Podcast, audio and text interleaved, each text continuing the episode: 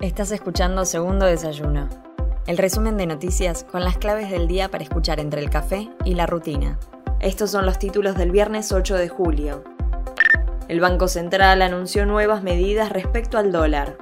El organismo dispuso mejorar las condiciones de financiación para la importación de fertilizantes, productos fitosanitarios y los insumos necesarios para su elaboración en el país.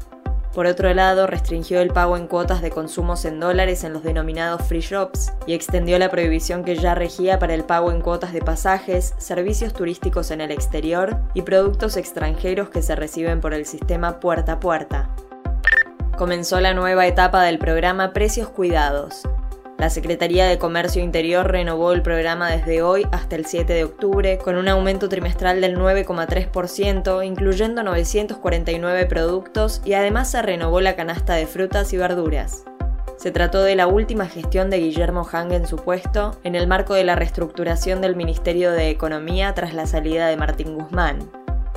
Ya se aplica la quinta dosis contra el COVID-19 en Buenos Aires.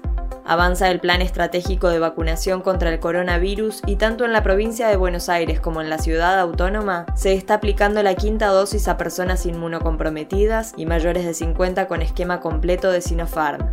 En provincia la vacunación es libre para personas que hayan cumplido los 120 días del primer refuerzo, mientras que en ciudad se convoca a los ciudadanos a través de WhatsApp o por correo electrónico.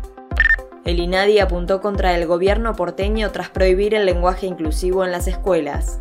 El Instituto Nacional contra la Discriminación, la Xenofobia y el Racismo se presentará como amicus curiae en la causa iniciada por la Federación Argentina de Lesbianas, Gays, Bisexuales y Trans.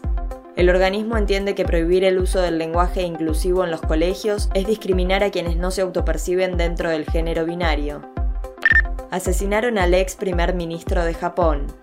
Shinzo Abe, de 67 años, recibió disparos de un arma de fuego durante un acto de campaña en la ciudad de Nara a las 11.30 hora nipona, 23.30 hora de Argentina.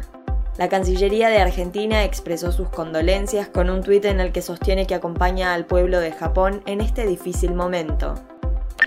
Soy Mel Somoza y esto fue Segundo Desayuno, el resumen informativo de El Destape. Te espero el lunes con más noticias.